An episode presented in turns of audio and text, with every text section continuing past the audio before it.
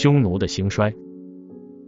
匈奴本来是发源于蒙古地区贝加尔湖以南、山西平城（今山西大同市东）以北的一支少数民族。他们的西界源至金山，与回鹘族的祖先接壤；东界到达北京北部地区，与彝族西北界相邻。匈奴以其金戈铁马，兼并诸国后，形成了强大的国家。单于是匈奴及其政权的最高首领，即天子，他总揽军政一切大权。单于以下。左右贤王是匈奴政权左右两个地区的最高长官，左贤王的地位较高，右贤王次之。左右贤王以下是左右古里王。匈奴政权机构的设置为单于庭、左贤王庭、右贤王庭。单于庭是政权机构的首脑部，直辖匈奴中部；左贤王庭管辖东部，右贤王庭管辖西部。当时西汉政权刚刚建立，无法和匈奴政权抗衡。公元前二零零年。汉高帝刘邦被冒顿的四十万骑兵围困于平城，七日后才得以解围。刘邦不得不把公主嫁给单于做胭脂，匈奴与妻妾之意，缔结和亲之约。从汉高祖到汉武帝前期，汉朝先后有五位宗室之女嫁到匈奴去，从而减轻了匈奴对汉朝的威胁，使汉朝赢得了休养生息的机会。汉朝每年赠送匈奴一定数量的财物，并开放关市，准许沿边贸易。公元前一四零年，汉武帝即位。由于国力的增强和中央集权的确立，汉武帝决定彻底铲除匈奴的威胁，任用卫青和霍去病为主将，先后发动了三次大规模的反击战，即公元前一二七年的河南战役河套以南，公元前一二一年的河西战役，公元前一一九年的漠北战役，匈奴都被打败。右贤王率领四万余人投归汉朝，单于及左贤王也都逃走。河西走廊遂平定，匈奴主力不得不退出河套及其以西一带。在东线方面，汉朝夺取了匈奴左地之后，原先在匈奴族奴役下的乌桓族便协助汉朝共同攻打匈奴，切断了匈奴的左臂。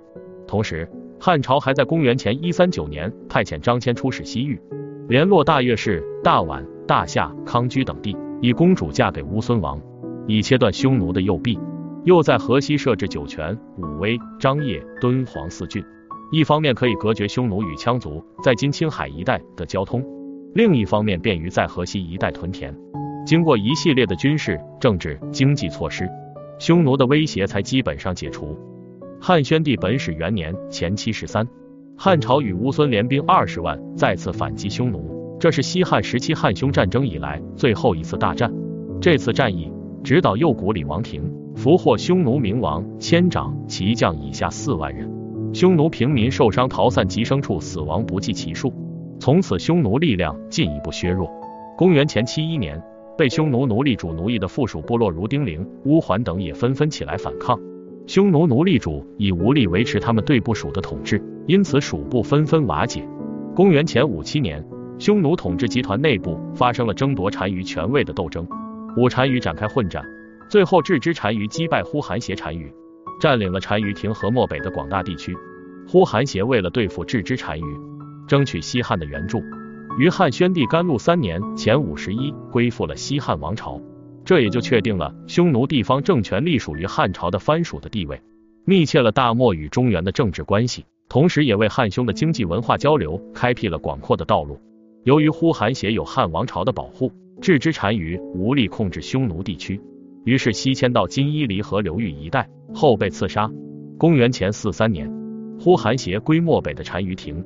公元前三三年，呼韩邪再次到长安，汉元帝根据他的请求，把宫女王强字昭君嫁给他为妻。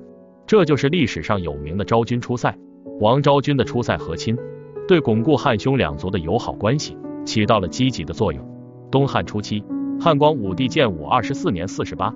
匈奴分裂为南北两部，呼韩邪单于之孙日逐王比率领八部，四千五百部众投归于汉，袭用他祖父的称号，也称呼韩邪单于。